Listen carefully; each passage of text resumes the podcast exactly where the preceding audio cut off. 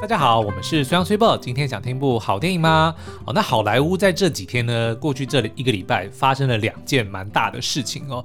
第一个呢是今天早上我们才看到的消息，就是一位我们非常喜欢的演员 Bruce Willis，他呃他的女儿。出来跟大家说，他爸爸罹患了失语症哦，然后所以就要退出影坛。那这个当然是非常令人震惊跟惋惜的消息哦。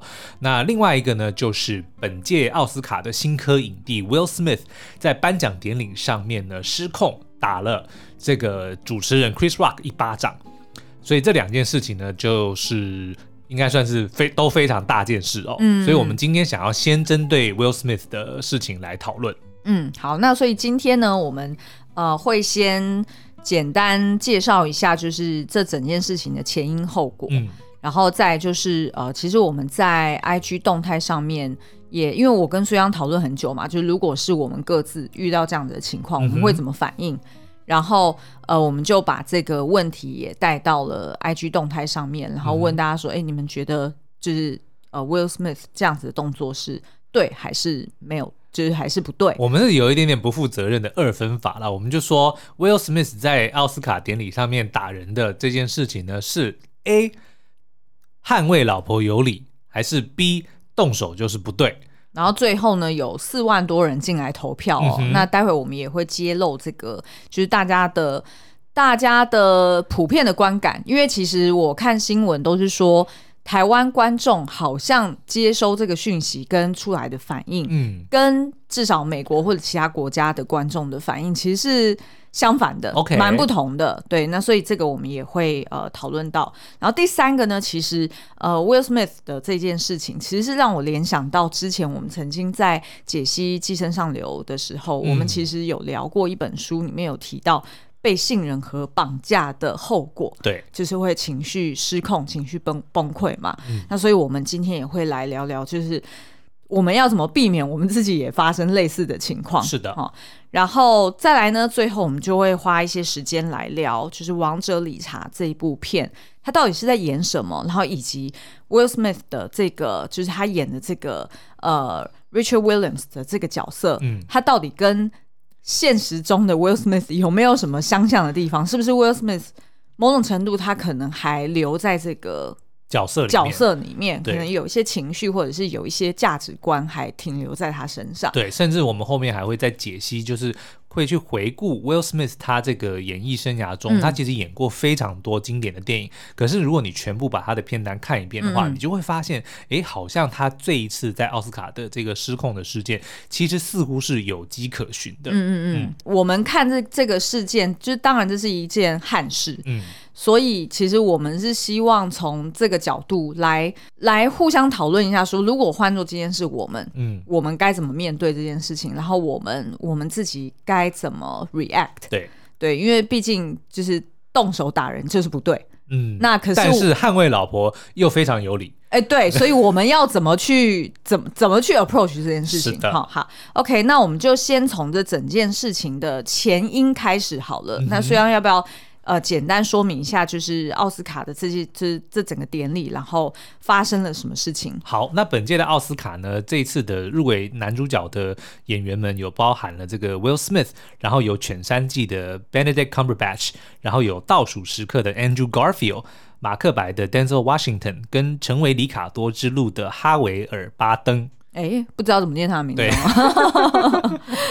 好，那呃，其实这个是 Will Smith 他第三度入围奥斯卡最佳男主角的奖项哦，嗯，因为他前面就是包含他呃扮演阿里拳王阿里的这个《叱咤风云》，嗯，然后还有当幸福来敲门这一部片，我们介绍超级多遍，超级经典的，超级经典的。那这两部其实他都有入围过，但是这一次呢，是他真正就是呃拿下了那个奖项哦。嗯，那呃，其实呢，就是呃，这整件事情是发生在颁。颁发最佳纪录片的这个桥段里面，嗯，那我们自己是没有。我们当时知道这件事情的时候，我们并不是全程在看奥斯卡颁奖典礼，但是我们就是随时在刷新闻，然后想说，哎，现在是什么奖项颁出来啦？然后是不是有什么是出乎我们意料之外？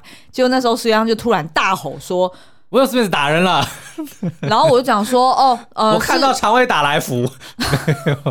然后我就说，啊，什么什么意思？什么叫做 Will Smith 打人了？然后我们就开始来一起看新闻。那、嗯、那时候其实好像 YouTube 就已经有流传一个 clipping，就有人在翻拍电视转播，嗯嗯，就已经丢上去了。对，那个时候其实乍看之下还以为是桥段，对对对，可是。就是打的那个过程，其实感觉上好像是蕊好的，对。但是下台之后，Will Smith 开始破口大骂，嗯，我们才觉得说，哎，这个好像不太对劲哦。对对对，嗯。那所以那时候一开始其实是这个 Chris Rock，他就是在呃颁发。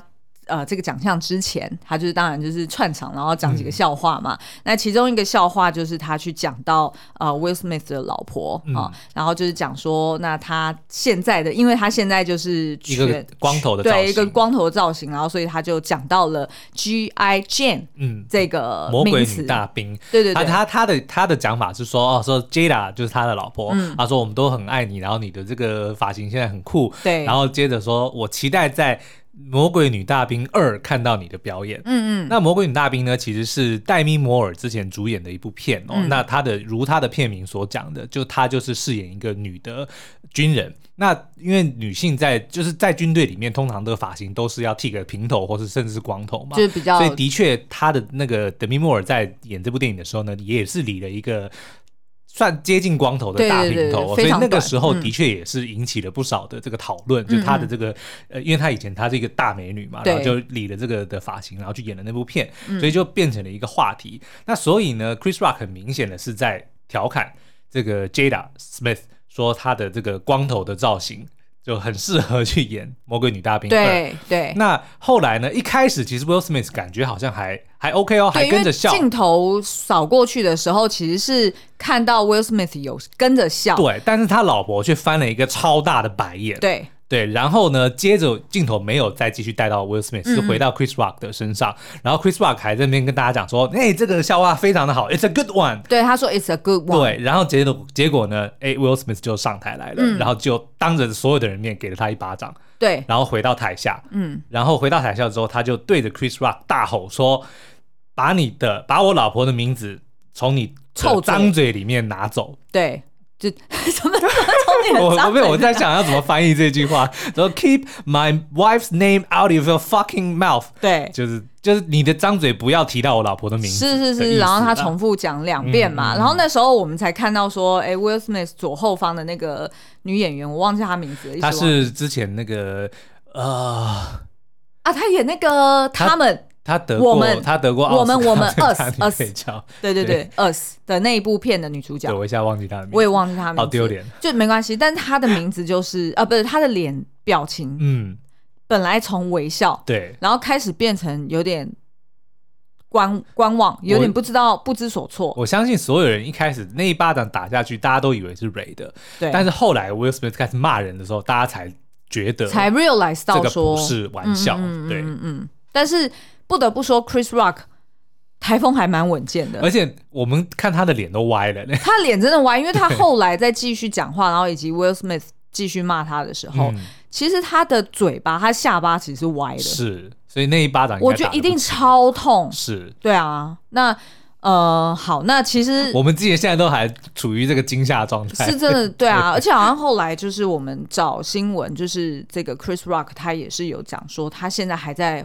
Process 这整件事情，嗯嗯、那但是呢，呃，为什么会让 Will Smith 这么生气，然后气到要上台去呼人家一巴掌？嗯、呃，我觉得当然第一点是因为这他老婆其实是深受这个脱发是脱发症嘛，对，对不对？脱发症之苦，而且他老婆之前也有在一些公开场合去。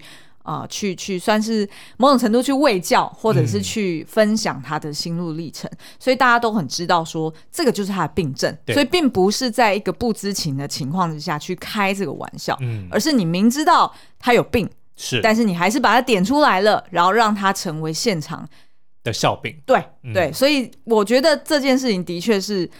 就算你不是 Will Smith，就算你跟，就算你不是在奥斯卡的场合上面，嗯嗯、无论哪一个场合，你的伴侣被这样子羞辱了，我相信任何人都会愤恨难平。对，因为其实我们那个时候呢，我看到那个他太太的翻白眼的表情，其实我就能够感受到他对这件事情就自己脱发，然后得要理个光头的这件事情，他一定困扰他非常，就是是一个很大的困扰，是他才会这么就是没有办法接受自己被拿来当。笑话这样子讨论，那身为他的老公 Will Smith 一定一天到晚都看着他老婆的受的苦，嗯，所以他非常能够理解他老婆对于脱发这件事情是有多么排斥跟多么，我不敢说痛恨啊，但是就是对他来说是一个很很难受的一件事情，但是却在这个大庭广众之下被拿来当笑话，而且还是奥斯卡典礼。是。这 这，这我非常能够理解，对他的他的怒气，对是从何而来的？对，所以我我觉得，就是当他冲上台的时候，我本来以为他是要抢过麦克风，嗯，好，三炮抢过麦克风，然后去骂 Chris Rock，是对我本来以为他是要这样做，所以我其实的确是有一点吓到他打下去。那。打人就是不对，是没错。无论如何，在任何的情况之下，暴力都是不能被接受的。对，即便他是先被激怒的一方，先被针对的一方，嗯、但是呢，打人就是不对。嗯，那我们呃也来看一下，就是呃，就是我们那时候在 IG 动态上面，其实我们也有问大家这个意见哦。那其实那时候呢，呃，很快的投票就进来了，然后总共是有截至今天总共有四万多人投票，然后有将近一万人说。动手就是不对，嗯，哦，就是大概占了二十五 percent。对，那另外七十五趴呢？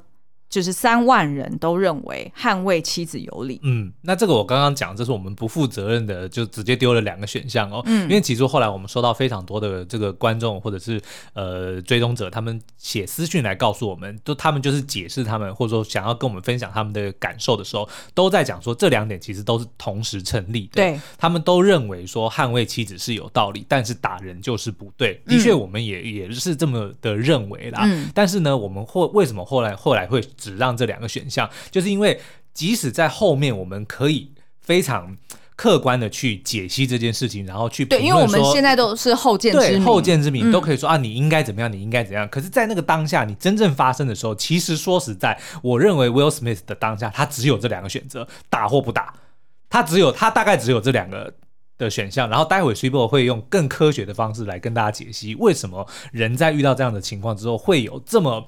激动的反应。嗯，好，那在就是我提到这个，就是说明这个杏仁核之前呢，嗯、我是想要补充说明一个，这也是后来我们在做功课的时候才发现的，对一个事实。然后我觉得这件事情也 somehow 某种程度是合理化了 Will Smith 为什么会那么激动。嗯，我们如果我们不能用就是我们的角度去看这件事情，我们也要去理解，用用他们的族裔。或者是他们的文化去看这件事情，像 Chris Rock，他在二零零九年其实他有拍过一部纪录片，嗯，叫做《Good Hair》，嗯，好头发。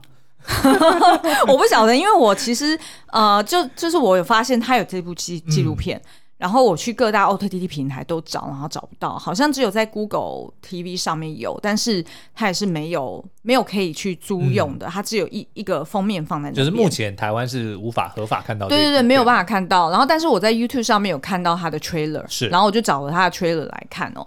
那它其实呢，这部片就是 Chris Rock 他自己声称说他有两个女儿，然后他两个女儿就问他说：“哦，就是黑人。”黑人，尤其是女性黑人的头发发型的这件事情哦，嗯、因为呢，就是在呃，就是当时候整个文化，然后整个呃，就是大家的社会的观点，都是认为说黑人的头发是毛。嗯嗯，是是乱的，对，是炸开的，是。是不好看的，蓬蓬头，对，然后是嗯、呃、不符合礼仪，或者是看起来就是很混乱的。嗯、那唯有把它梳直了、烫直了，或者是把它编发编起来，才会看起来是哦符合礼仪，嗯、才会看起来是干净的。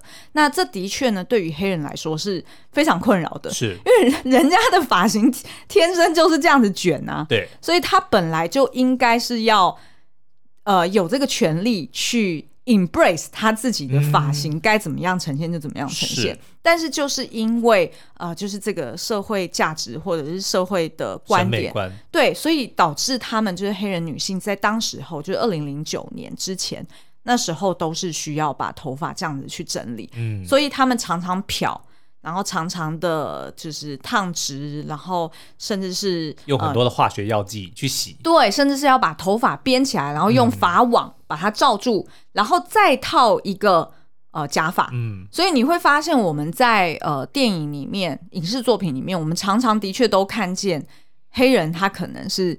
就是一回到家，哎，怎么他的发型，女黑人她的发型是，对，为什么好像有一个法网，嗯、然后感觉她的头发好像很少，对，但是呢。当他一出就是一出门的时候，为什么又有很蓬，然后好像有点假假的发型？嗯、是，那就是因为他们为了要符合这个社会的审美观，所以他才戴了假发嘛。对，所以他电影里面也有都有提到说，哦，对于黑人女性的头发，你千万不能碰哦，碰都不能碰哦。是意思就是说，你也不能去问什么，或者连老公老婆老公都不能摸老婆的头发。没错，因为那个是他花很多时间去整理的，他才有办法弄成这样。然后也因为这样子，所以他们其实是蛮。深受脱发之苦，当然跟这个就是 Jada 他的这个呃免疫呃，他应该是免先天免疫有一些病症，所以不一定是同样的这种疾病。但是呢，就是因为他们常常要对头发做非常多的化学药剂的这个染烫哦，嗯哼嗯哼所以导致他们其实也常常大把大把大把的头发就会脱发了。所以这件事情对于。我相信所有女性都应该认同，就是一个人的女女性的头发其实本身就已经很重要，然后再加上在他们的文化里面是这样子需要去 grooming 的。我相信这件事情，Chris Rock 他不可能不知道，尤其是他当初拍这部纪录片，还号称说是他女儿问他为什么我们的头发。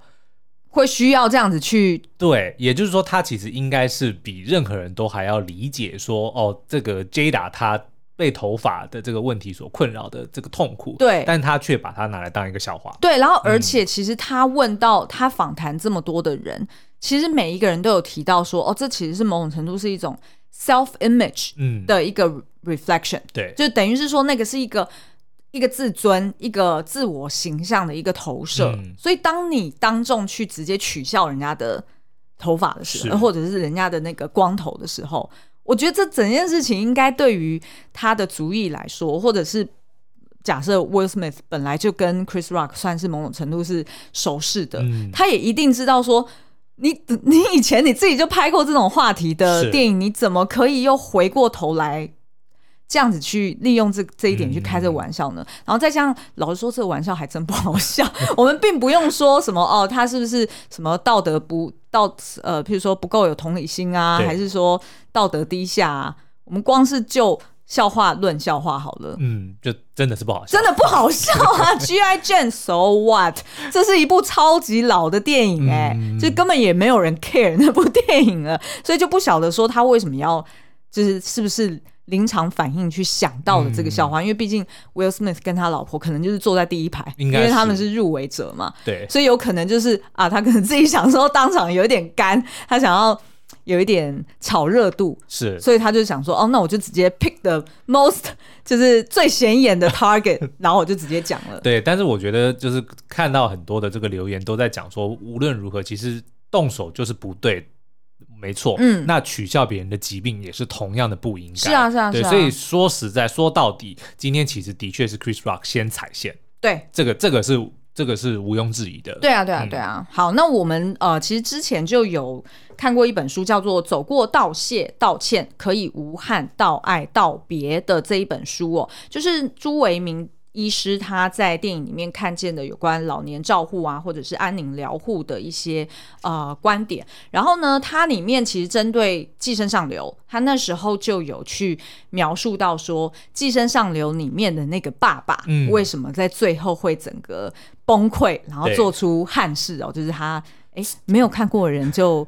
呃，先把耳朵捂起来一下，嗯嗯，杀死了。对对对对，他就突然拔刀嘛。那他其实呢，就在书里面，他就有提到说，其实呢，平常这个金斯基就是这个爸爸，嗯，他就因为他呃，可能跟就是他所就是工作的就所寄生的这个富贵人家哦，他就已经觉得说，对方常常在嫌弃他自己的气味，是认为他身上有一个穷酸味，然后甚至还取笑他的孩子们。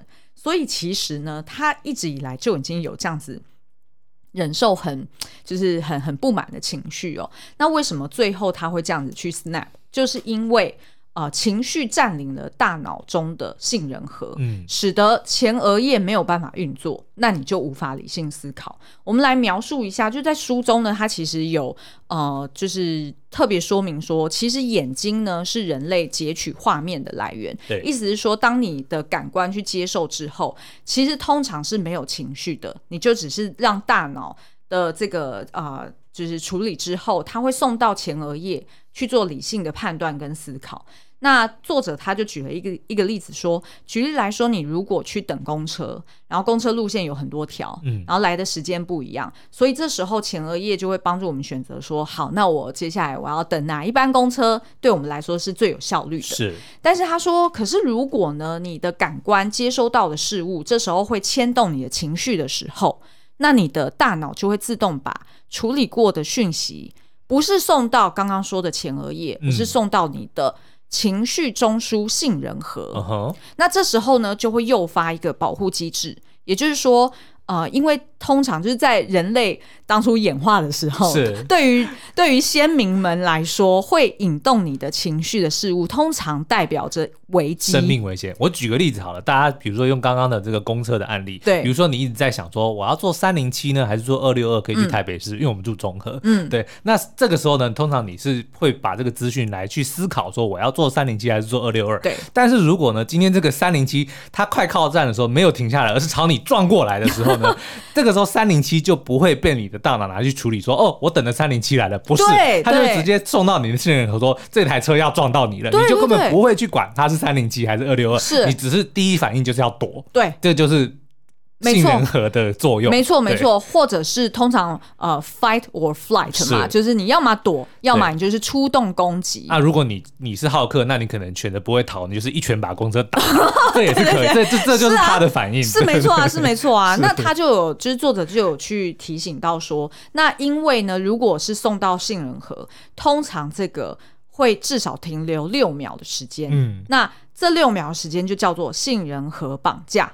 那在信被你信任和绑架的时候，你的前额叶就并没有参与理性的判断，所以这个时候呢，你都完全没办法做理性的思考。对，没错，本能的判断。对对对，嗯、所以呢，我们我们一般人要怎么办？就是如果我们不想要，也就是因为遇到一些诱发情绪的事情，做出让自己后悔的事情的话，那你就有几个步骤。第一个，你可能就是当你有发现你的情绪出来了，不管是愤怒。嗯难过，还是你想要害怕、害怕攻击等等啊、哦？当你这个情绪出来的时候，呃，请你先停下来，尽量不要说话，尽量不要动作，嗯，然后呃，你要等你这个杏仁核绑架的这个六秒过去，对，你自己数。哎、欸，但是如果车子撞来，拜托，哦、对赶快走，不要等六秒。然 当然，对对对，所以你自己要数几秒哦，你就给你自己。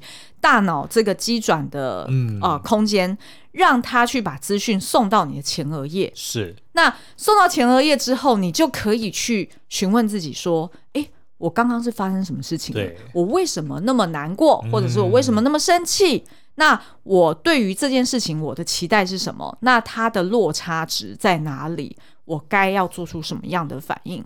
这时候呢，你就可以去控制住你的杏仁核，不要让它。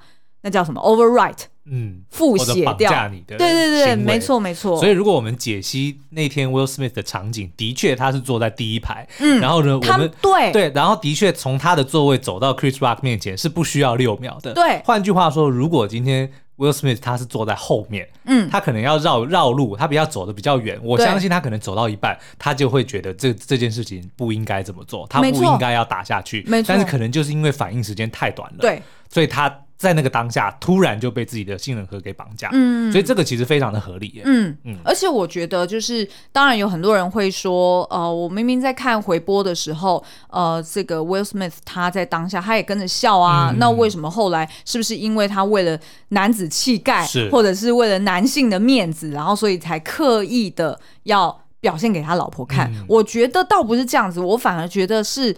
呃，Chris Rock 后面补的那一句，嗯，It's a good one，嗯，就是这个是一个很好的笑话，对，对，他特别强调了这个，他意思是说，他讲完这个笑话之后，他看现场没什么反应，甚至是他可能看到 Jada 翻了一个白眼，嗯、可是他居然还再补一枪说，对，因为我们没有看到他在讲 It's a good one 的时候，那个史密斯夫妇在干嘛？对，因为有可能是 Jada 不高兴，对，然后可能 Chris Rock 看到了他不高兴，才要解释说，嗯、哦，这是一个很好的笑话，对，可能是因为这样子。越描越黑了，Will Smith 才会就是 暴走，对，对，对，对，所以我觉得我，所以我觉得。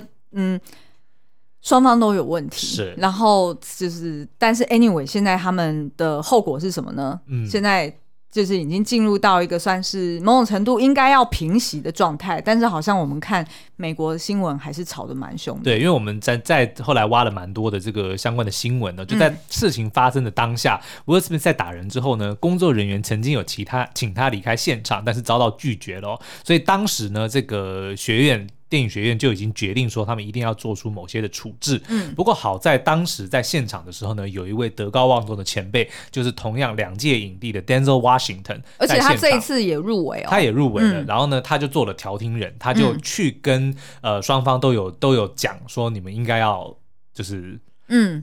成熟一点，尤其是针对 Will Smith 说，你待会有机会，你应该要道歉。嗯、所以他后来在这个得奖的时候呢，Will Smith 也的确是有表达他的这个歉意哦。然后，但是他也在那个时候情绪就溃堤了。嗯，对，所以那那个他得奖的画面，相信应该大家都有看到，非常的清楚哦。嗯，那后来呢，这个影那个影艺学院也发布声明说，这个 Will Smith 违反了学院的章程，是不可以有非允许的肢体接触、恐吓、辱骂、威胁等等的规定哦，已经损。害了影艺学的威信，他们将在四月十八号召开董事会议，讨论对 Will Smith 要寄出何种的纪律处分，有可能呢会暂停或是开除他的学院资格，当然也有可能会把他的这个讲座给。收回来哦，嗯嗯，那但是呢，另外就是在这个呃，算是董事会里面的其中一个成员，就是 Whoopi Goldberg，是一个非常知名的黑人的演员哦，嗯，他就说呢，Will Smith 的影帝讲座应该不会被撤回，因为受害人也就是主持人 Chris Rock 并没有提告，但是呢，嗯，Whoopi Goldberg 说他相信 Will Smith 还是得要承担后果，嗯嗯嗯，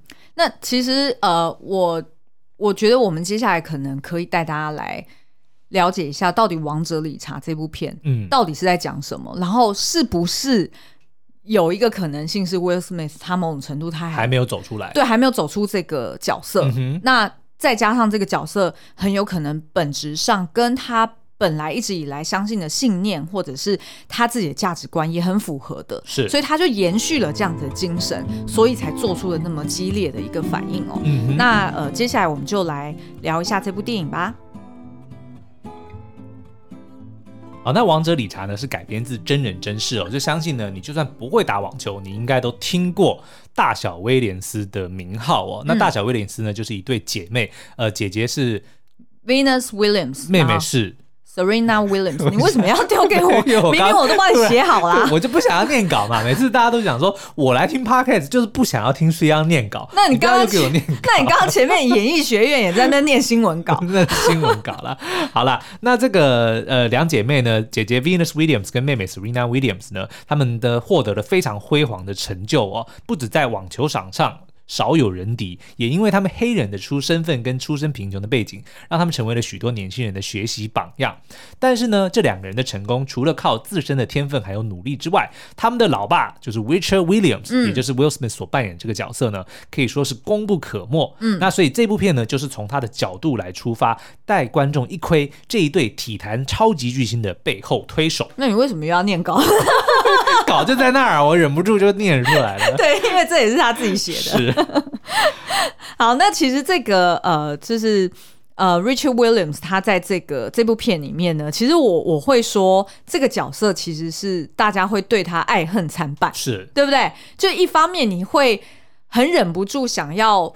为这个父亲赞赏，嗯，或者是很尊敬他，觉得哦，他为了要保护他这一双姐妹，对，然后呃，带给孩子们在很匮乏的情况之下，还是让他们有机会发挥他们的潜力，嗯、然后还帮他们到处去找不同的呃赞助跟这个资源、教练等等。对，所以等于是你会觉得说，哇，这个爸爸实在是真的是很。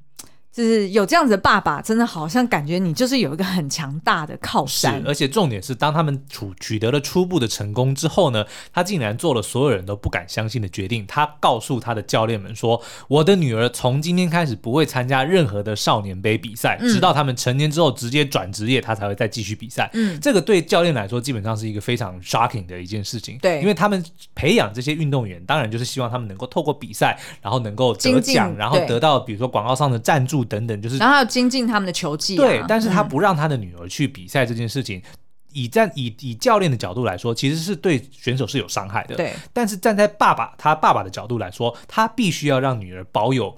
非常健康正常的童年，他不希望他们的童年都在比赛中度过，嗯、因为他也看到了那些比赛们的的参加比赛的那些小选手们是承受了多大的身体跟心理的压力，嗯、基本上是完全没有快乐可言的，嗯、所以他不希望他的小孩变成那个样子，所以即使是跟别人都走不一样的路，他还是坚持说我的女儿就是要按照我的方式。对，而且他他这样子的方式，我们就会看到说，他还让呃这对姐妹可以持续的去呃在他的学业上呃求白吃白喝白住白学，真的也是蛮厉害的。其实是哎、欸，我不得不说，他是一个很强的。呃，谈判高手，对，他等于说不断的给身边的人画大饼，说你相信我就对了，这两个女儿之后一定会让你赚翻了。嗯、反正你现在呢，所有的你就当投资，嗯、不参加比赛也没关系，反正日后一定都让你赚回来。对、嗯，他的确就让大家就至少让他的那个教练是相信的。嗯，即使后来比如说一开始。那个 Nike 拿了好像几百万的美金，说要来签约，对，他也直直接拒绝，因为他认为可以签到更好的约。嗯，那一开始那个教练当然想说，哇哩嘞，可是花了那么多钱，花了那么多时间。可是其实这件事情，呃，某种程度他也是让他女儿自己做决定的，哦，是，对不对？他在那个现场其实是让他女儿做最后的 call，对。然后，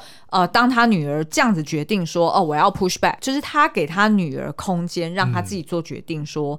呃，对我对我自己接下来比赛更有信心，对，所以我相信我后面可以赢得更大笔的赞助金额，嗯、所以等于这件事情，他某种程度是给他女儿空间的，是，所以在这一块，我们是觉得说，哇，这个爸爸是一个很好的靠山，嗯，呃。就是难也难怪让这个这对姐妹可以是心无心无旁骛的去呃，就是发就是发挥他们自己的潜力嘛。是。但是呢，同时之间我们也会看到这个爸爸本身有很多 issues。哦，是。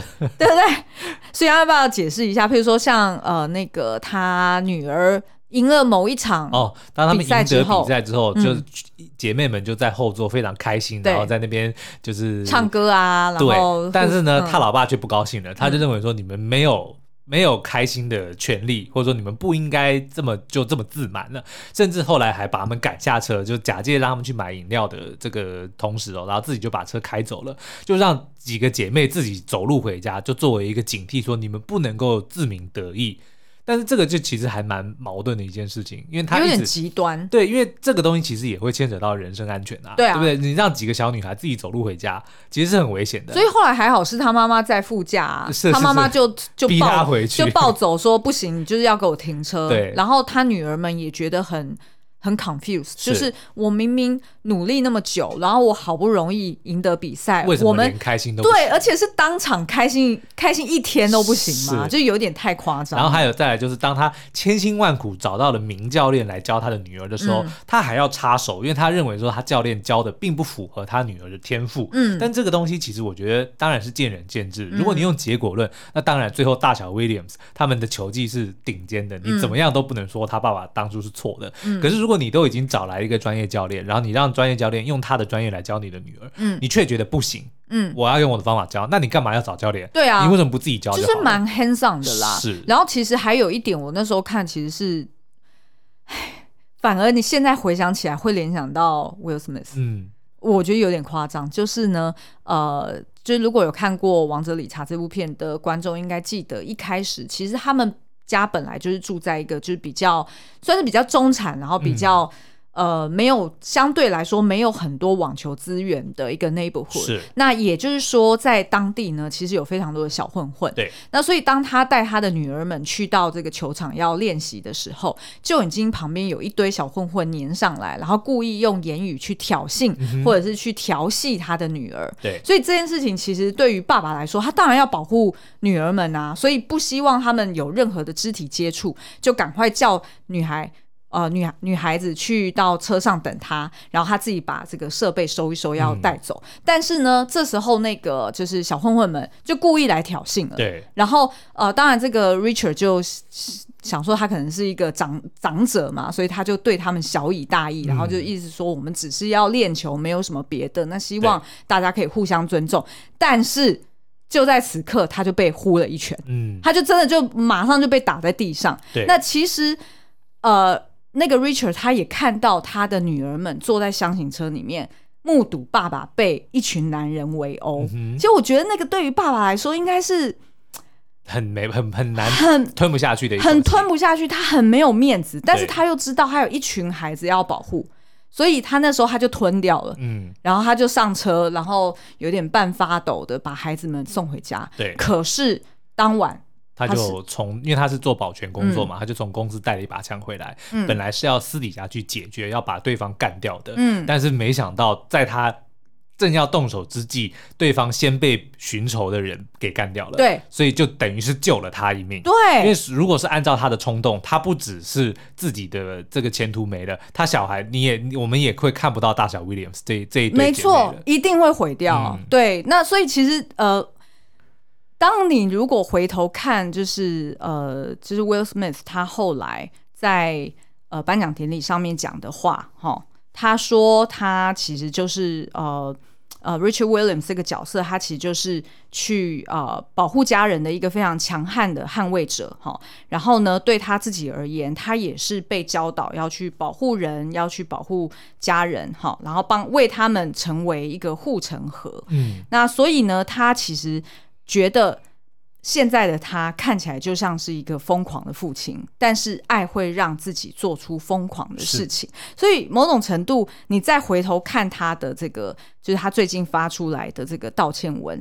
其实你会发现说，他应该就是他那个当下真的是还他跟那个角色的连接很深，嗯，所以他可能在很多的反应不自觉的潜意识当中，可能就。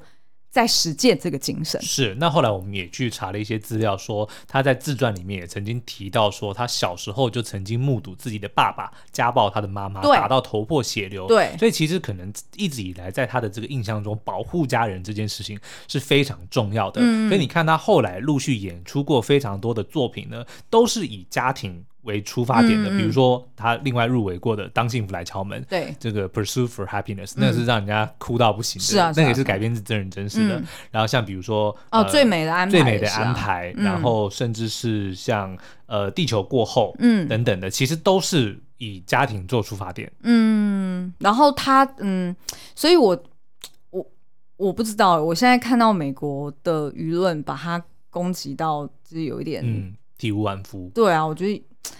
唉，就是觉得这整件事情应该要让它落幕了。对，但是啊，再怎么讲，他其实真的那那一巴掌是不应该打下去的，因为打了人，其实你你就理亏了。哦，当然啊，当然，当然。啊、但你知道吗？这件事情刚好我最近就是因为我一直都有在听那个唐老师的 podcast 嘛，嗯、就是唐阳鸡酒屋。然后呃，其实其实我都有在 follow 他，专门在针对。譬如说什么一工人啊、四工人啊、九工人去做解析，然后呢，他最近刚好刚完结讲一工人，你还记得我们之前聊到这个话题？然后他就有提到说，呃，一一工人呢，就是意思是说，你有心在一工的话，就是你看起来都很温和的人，但是其实你一旦要维护你自己的信念的时候，都非常的硬。对，因为他说这一群人呢，就是什么样都很。很努力，什么样都很加倍。原因就是因为一工人他的本我很强，对，他永远都是想要就是好强好胜，然后他想要坚持做自己的方式，嗯，所以有时候他会蛮孤单的，对，然后他也会很容易成为别人指指点点的对象。